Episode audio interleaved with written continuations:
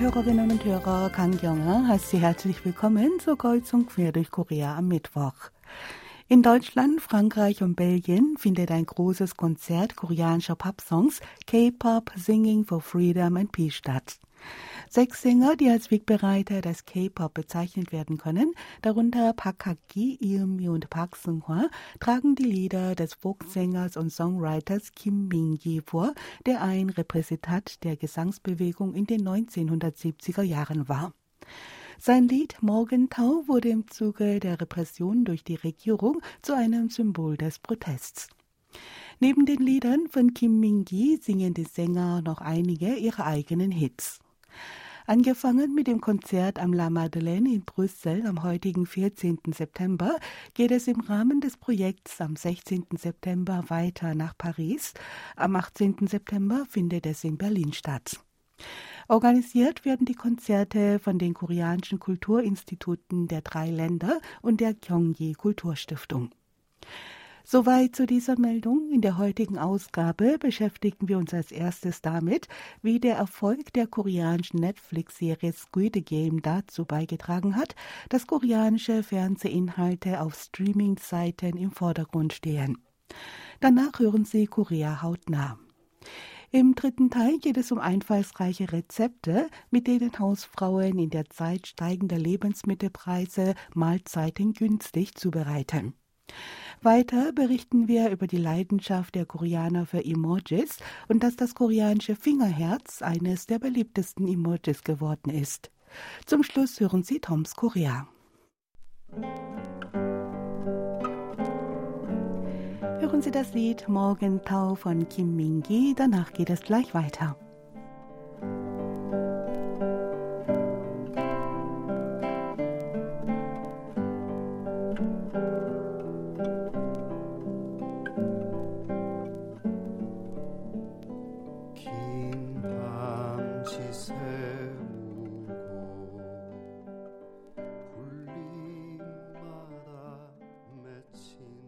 Der südkoreanische Netflix-Hit Squid Game, der bei der 74. Emmy-Verleihung mehrfach, unter anderem mit dem Emmy für beste Regie ausgezeichnet wurde, hat südkoreanischen Fernsehinhalten einen Popularitätsschub verliehen.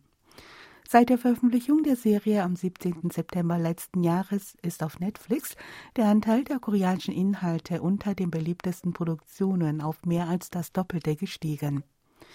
Zuschauer im Ausland suchen aktiver nach koreanischen Inhalten und in Hollywood stehen koreanische Geschichten hoch im Kurs. Während der Feiertage zum traditionellen Erntedankfest Chuseok stand bei globalen Streamingdiensten der Name Tandan ganz oben. Laut der Seite Flix Patrol, die die Top-Platzierungen auf Netflix auswertet, kletterte die koreanische Fernsehserie Ein Gentleman und eine junge Dame, in der die weibliche Hauptfigur Tandan heißt, mit Stand 12. September auf Platz 6 der beliebtesten englischsprachigen und nicht englischsprachigen Fernsehdramen auf Netflix. Die Serie wurde an den drei Tagen ab 9. September von Nutzern im Ausland häufiger und länger gestreamt als die von der Kritik gefeierte koreanische Fernsehserie Außerordentliche Rechtsanwältin U, die auf Netflix ebenfalls große Erfolge feierte. Ein Gentleman und eine junge Dame wurde bis März von KBS gesendet. Es erzählt über die einfühlsame Liebe zwischen einem reichen Unternehmer und alleinerziehenden Vater Lee Young-guk und der 14 Jahre jüngeren Park Tandan, die als Tutorin seiner Kinder in sein Haus einzieht. Dieses Fernsehdrama, das beim jungen heimischen Publikum auf wenig Resonanz stieß, zog seit seiner Veröffentlichung auf Netflix am 21. August die Aufmerksamkeit der ausländischen Zuschauer auf sich. In sozialen Netzwerken finden sich zahlreiche Kommentare von begeisterten Nutzern auf Englisch. Seitdem koreanische Serien einen festen Platz in den Katalogen der globalen Streamingdienste eingenommen haben, werden den Nutzern über Algorithmen auch seltene koreanische Serientitel vorgeschlagen, die ihren Vorlieben entsprechen könnten. Der größer gewordene Einfluss koreanischer Inhalte ist auf den Erfolg von Squid Game zurückzuführen. Watson Netflix zufolge rangierte Südkorea im Schlussquartal des letzten Jahres mit 11,8 Prozent nach den USA auf Platz zwei der Länder, die die meisten Netflix-Top-Serien produzierten. Dies ist ein Anstieg um das Doppelte verglichen zum zweiten Quartal des letzten Jahres, bevor Squid Game veröffentlicht wurde. Der Erfolg von Squid Game hat auch dazu beigetragen, dass sich Hollywood intensiver mit dem Leben der koreanischen Einwanderer beschäftigt. Die Filmproduktionsgesellschaft A24 ist dabei, anhand der Vorlage des Essays der koreanischstämmigen Autorin Casey Pak-hung Minor Feelings ein gleichnamiges Fernsehdrama zu drehen. Der amerikanische Streamingdienst Hulu produziert eine Art Seifenoper basierend auf dem Roman American Soul von Helena Roh, in der es um eine adoptierte Frau in den USA geht, die ihre Wurzeln in Korea hat. Sie zieht nach Seoul, um einen Job anzunehmen und findet dabei heraus, dass sie die Erbin eines reichen Clans ist. Apple TV Plus trifft Vorbereitungen für die zweite Staffel der Serie Bazinko, in der es um die Hoffnungen und Träume von vier Generationen einer koreanischen Einwandererfamilie geht. Warner Brothers Vizepräsident Adam Steinman, der neulich zur Teilnahme an der Broadcast Worldwide Convention in Seoul war, sagte, dass koreanische Inhalte dank Sweet Game ein Teil seines Lebens geworden seien. Er esse nun das koreanische Fleischgericht LA Kalbi häufiger als Hamburger. Laut Steinman seien früher koreanische Fernsehdramen dem Verständnis der amerikanischen Zuschauer entsprechend geändert oder neu produziert worden. Heute werde nach authentischen koreanischen Geschichten gesucht. Im Blickfeld des Starproduzenten befinden sich derzeit das koreanische Drama Außerordentliche Rechtsanwältin U und das KBS-Programm Ein Speiselokal, das die Bestellung vergessen hat. In beiden Serien geht es um das Verständnis für Menschen mit Behinderung und das bessere Miteinander mit ihnen.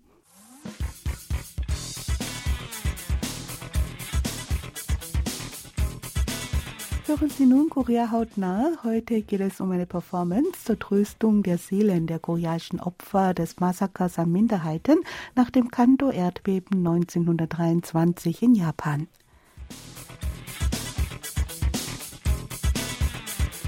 Vor 99 Jahren, am 1. September 1923, ereignete sich in der japanischen Kanto-Ebene auf der Hauptinsel Honshu das große Kanto-Erdbeben. Viele Koreaner, die damals in Japan lebten, starben jedoch nicht durch die Naturkatastrophe, sondern während der anschließenden Hetzjagd auf sie danach.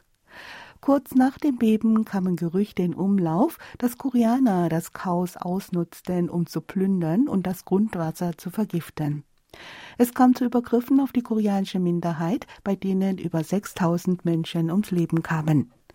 Neulich fand im Haus der koreanischen Kultur in Seoul anlässlich des 99. Jahrestags der Massenmorde an ethnischen Koreanern nach dem Kando-Erdbeben eine Performance für die Tröstung der Seelen der Opfer statt. 2022년 넉전아리랑 홀로아리랑 그 막을 올리도록 하겠습니다.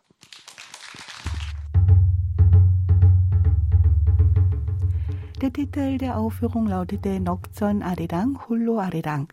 Nokzon sind Papierpuppen, auf die man die Seele eines verstorbenen Menschen überträgt. Es spricht die Tänzerin Kim Eun-jin.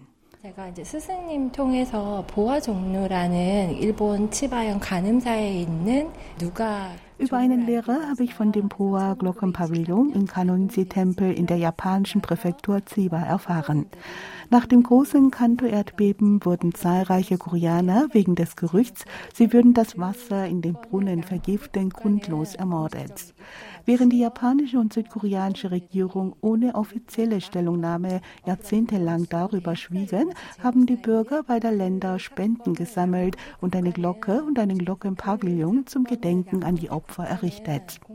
Dafür wurden das gesamte Material und Arbeiter nach Japan gebracht. Der Glockenpavillon ist dem Poshingak in Seoul nachempfunden, aber in verkleinerter Form.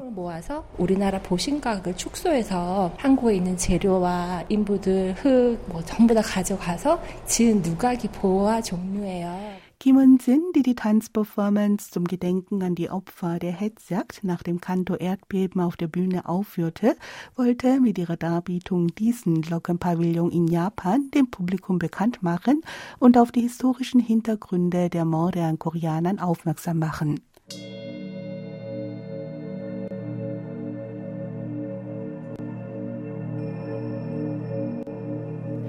Mit einem buddhistischen Gong wurde die Zeremonie eingeleitet. Danach wurde ein Messertanz aufgeführt. Zwischendurch hatten die Hinterbliebenen der Opfer die Gelegenheit, den Verstorbenen Blumen darzubringen. Danach führten Mönche ein buddhistisches Totenritual durch. Den Höhepunkt bildete das Nokzon Arirang. Die Tänzerin Kim Un-sin inszenierte mit einem Tanz die Überführung der von den Opfern beseelten Puppe Nokzon von Japan nach Korea.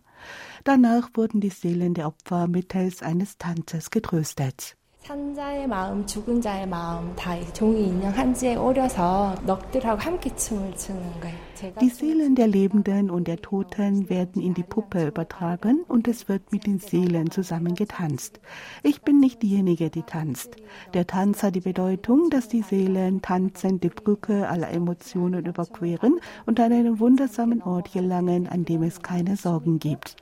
Zum Schluss tanzten wir gemeinsam mit der koreanischen Nationalflagge in der Hand das Arirang mit dem Wunsch, eine starke Nation zu werden.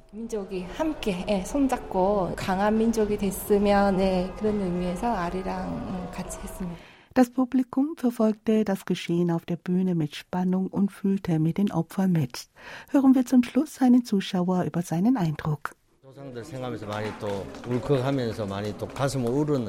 Ich empfand bei dem Gedanken an die Opfer Trauer und ich musste viel weinen. Die Aufführung war für mich ein Anlass, über den Geist und die Verbitterung des koreanischen Volkes noch einmal nachzudenken. Ich hoffe, dass wir in der Geschichte die Zukunft erkennen. 민족을 다시 돌아보고 역사를 통해서 미래를 볼 수 있는 대한민국으로 우리 한민족을 다시 세워 나가기를 축원합니다.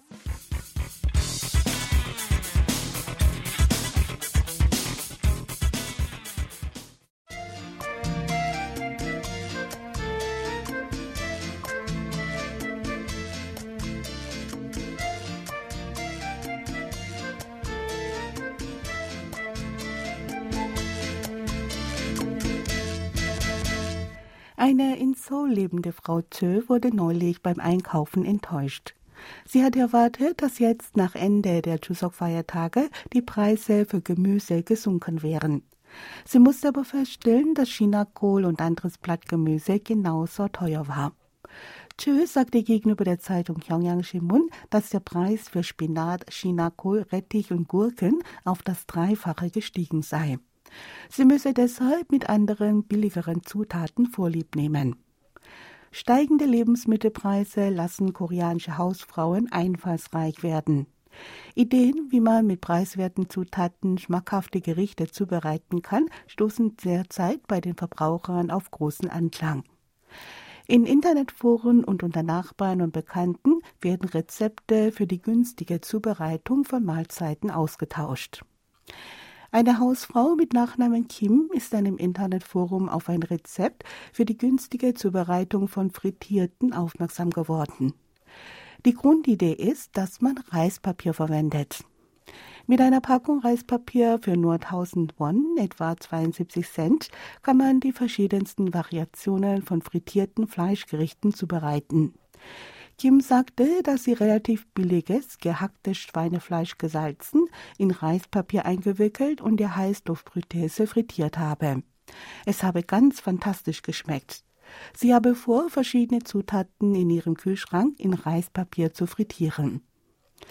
Wegen der hohen Preise für Chinakohl und Rettich verwenden auch immer mehr Hausfrauen die weiße Schicht zwischen der Schale und dem Fruchtfleisch bei Melonen als Zutat für die Zubereitung von Kimchi.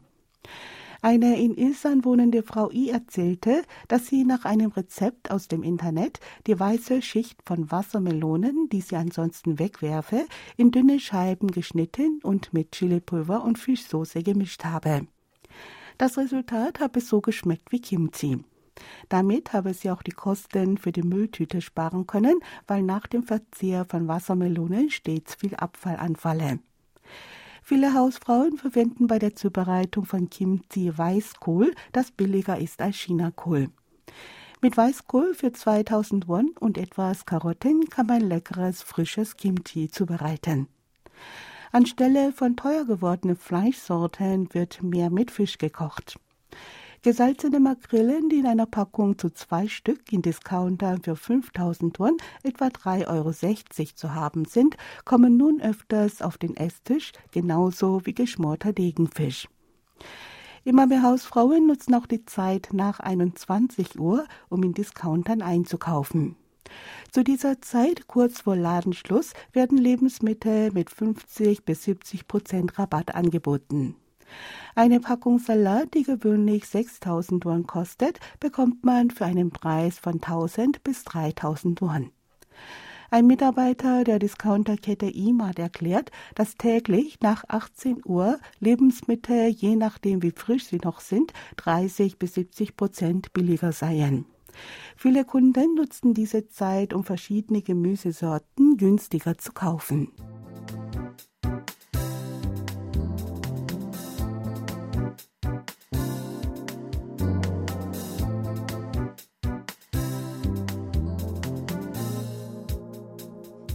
Das mit zwei Fingern einer Hand geformte koreanische Fingerherz hat mittlerweile weltweite Popularität erlangt.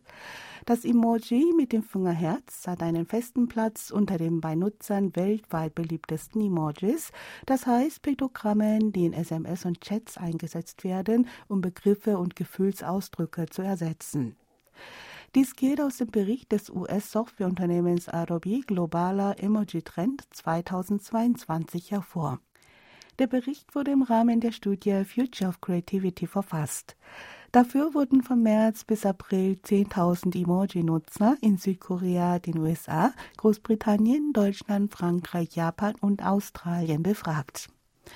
Demnach hat in dem letzten einen Jahr bei über der Hälfte der Emoji-Nutzer weltweit die Häufigkeit der Nutzung dieser Piktogramme zugenommen. 75 Prozent haben bis zu 50 verschiedene Emojis verschickt. Die meisten Teilnehmer der Umfrage nutzten diese Piktogramme in Chats und SMS, um sich über Sprachbarrieren hinaus zu verständigen. Dies sagten 92 Prozent. Mit 89 Prozent antwortete ein ähnlich großer Anteil, dass sie damit ihre Gedanken und Ideen auf eine kompakte Weise teilen wollten. Am häufigsten verständigten sie sich mit Freunden über Emojis. Dies sagten 80 Prozent. 51 Prozent sendeten Emojis an den Partner oder die Partnerin und 41 Prozent an Geschwister. Nutzer in Südkorea stellten sich als besonders vertraut mit Emojis heraus. Mit 96 Prozent wussten nahezu sämtliche Umfrageteilnehmer aus Korea, was die neuesten Emojis bedeuteten. Der globale Durchschnitt lag bei 78 Prozent. 89 Prozent der Koreaner gaben an, dass sie diese Bilderzeichen in Botschaften und Chats an Kollegen verschickten.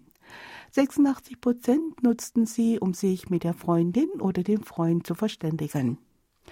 Es stellte sich heraus, dass mit 70 Prozent der Großteil der Koreaner durch die Verständigung über Emojis einen positiven Einfluss auf ihre mentale Gesundheit erfahren hat. Mehr als sieben von zehn Koreanern gaben an, dass sie bereit seien, ein Produkt zu kaufen, wenn ihnen das Piktogramm gefalle.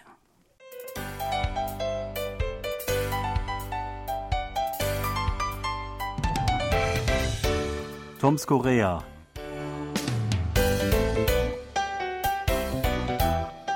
Nun hatte es mich doch noch erwischt. Vor anderthalb Wochen war endlich auch bei mir das Corona-Fieber ausgebrochen. Nach einem gemeinsamen Abendessen und Umtrunk mit meinen Exen, Kollegen und Kolleginnen, von denen noch niemand bisher Covid-19 hatte, dachte ich am nächsten Tag zuerst, meine schwache Kondition wäre eine Art Kater. Doch als es abends eher schlimmer wurde, brachte ein positiver Selbsttest Gewissheit über eine Corona-Infektion, die durch einen PCR-Test am nächsten Tag gewissermaßen offiziell bestätigt wurde. Zum Glück hatte ich keinen oder keine meiner Kollegen oder Kolleginnen am Tag zuvor angesteckt, obwohl es genug Gelegenheiten dazu gegeben hatte. Auch ist es mir immer noch ein Rätsel, wann und wo ich mich selbst angesteckt haben könnte. Jedenfalls weiß ich nun, was einen nach einer positiven Corona-Diagnose in Korea erwartet. Sebastian, gab es auch schon Covid-19 in deinem engsten Umfeld? Ja, gab es tatsächlich. Das ist auch gar nicht so lange her. Das war jetzt in dieser aktuellen Welle. Das hat äh, bei uns zu Hause alle erwischt. Nur mich hat es irgendwie nicht erwischt. Ich hatte fest damit gerechnet, dass ich dann der Nächste sein würde. Es ging wirklich so jeden Tag, wurde einer krank. Aber ist dann schließlich nichts passiert und ich war dann auch isoliert zu Hause, weil ich war ja dann der Einzige, der nicht infiziert war. Und irgendwie ist das gut gegangen. Wow, Gratulation, du hast eine echt eine gesunde Konstitution. Ja, wir haben uns ja, glaube ich, das letzte Mal auch hier getroffen. Da war ich möglicherweise schon infiziert und hätte auch andere anstecken können, aber anscheinend ist ja nichts passiert. Genau wie bei meinen äh, Kolleginnen ein paar Tage später. Ähm, also ein Superspreader bin ich zum Glück nicht geworden. Aber ich weiß halt selbst nicht, wo ich es mir eingefangen habe. Ich vermute, dass ich ähm, eine Woche vorher, ich war mit ähm, zwei Freunden Abendessen, die hatten beide schon mal Corona gehabt und ich war halt der Einzige, der sich angesteckt hat. Vielleicht ist es dabei äh, passiert. Ja, das weiß man wirklich manchmal nicht so genau. Also bei uns war es ziemlich klar, woher es kam. Ähm, und wir konnten dann auch ziemlich genau zurückrechnen. Es dauert dann ungefähr vier Tage, bis sich die Symptome dann deutlich bemerkbar machen. Etwas tückisch war bei uns auch, dass äh, zum Beispiel meine Frau, die hatte schon ganz deutliche Symptome, aber der Test fiel zunächst noch negativ aus und dann hat man uns nochmal nach Hause geschickt. Und dann wurden sie aber doch der Reihe nach alle positiv.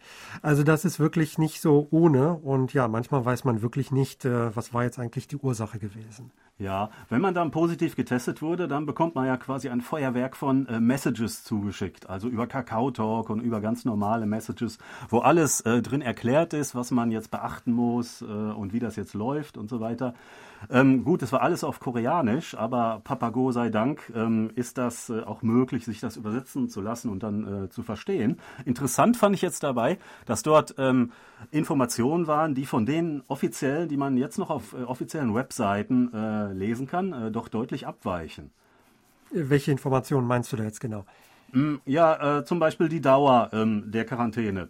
Also da stand jetzt in den Messages immer wieder, dass äh, sieben Tage gerechnet werden von dem Zeitpunkt der ersten Ermittlung ähm, des positiven Ergebnisses.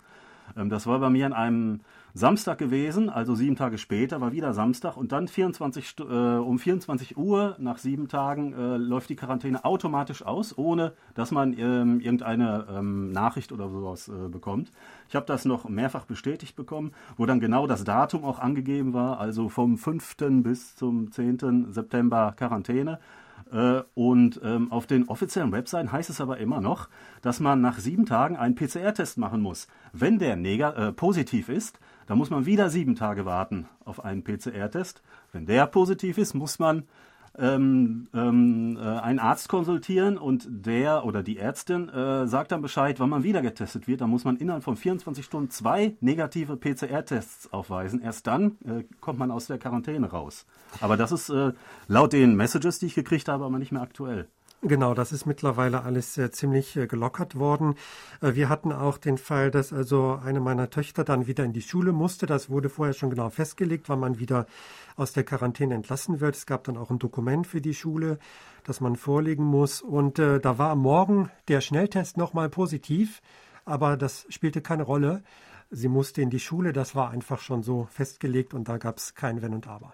Ich habe sogar eine Message gekriegt, da hieß es dann ganz am Ende, Achtung, ähm, die äh, positiv getesteten Personen, ähm, die jetzt in Quarantäne waren, die sind bis 45 Tage danach noch ähm, wahrscheinlich falsch äh, positiv, wenn sie einen Test machen. Also sollten sie erstmal gar keinen erneuten Test äh, durchführen, äh, sondern da läuft einfach die Quarantäne aus. In den ersten Tagen muss man schon ein bisschen vorsichtig sein, extra äh, KF94 Masken tragen zum Beispiel und größere Menschenansammlungen vermeiden und so weiter. Ähm, äh, und man soll auch mit dem Müll, den man, der sich angesammelt hat, auch ein bisschen vorsichtig sein. Alles nochmal desinfizieren und in extra Tüten packen, die Tüten nochmal desinfizieren, aber jetzt nicht mehr diese ähm, äh, Vorsicht, äh, äh biologische Gefahr ähm, äh, Mülltüten, die man noch vor einem Jahr bekommen hat, die muss man nicht mehr benutzen, sondern ganz einfach in den äh, normalen Müll dann geben. Genau, also es ist wirklich alles äh, deutlich lockerer geworden und es waren wirklich auch unheimlich viele Menschen betroffen. Ich habe das auch mitbekommen im Büro, da hat es auch einige erwischt.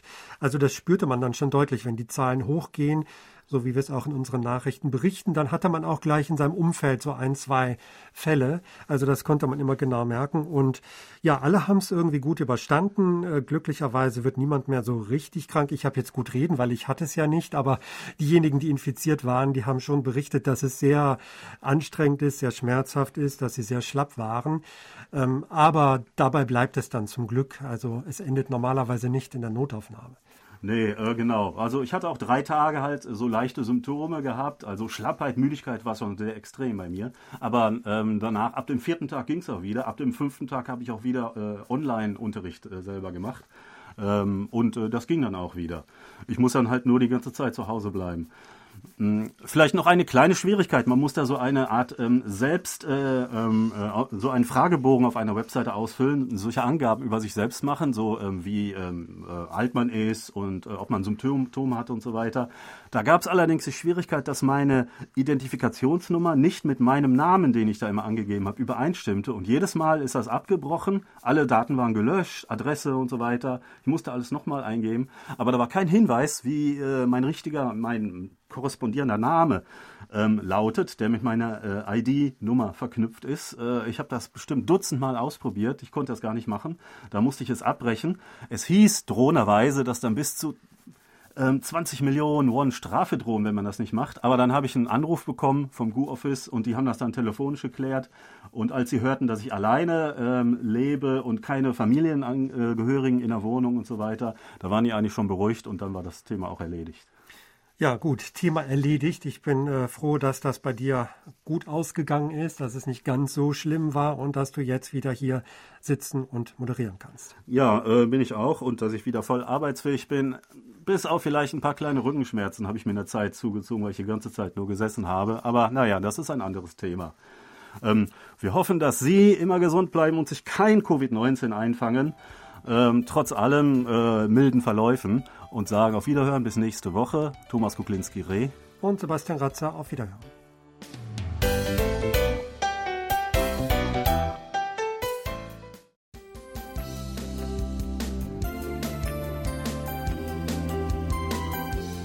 Das war's wieder für heute in Kreuzung quer durch Korea. Ich danke fürs Zuhören und sage Tschüss bis zum nächsten Mal.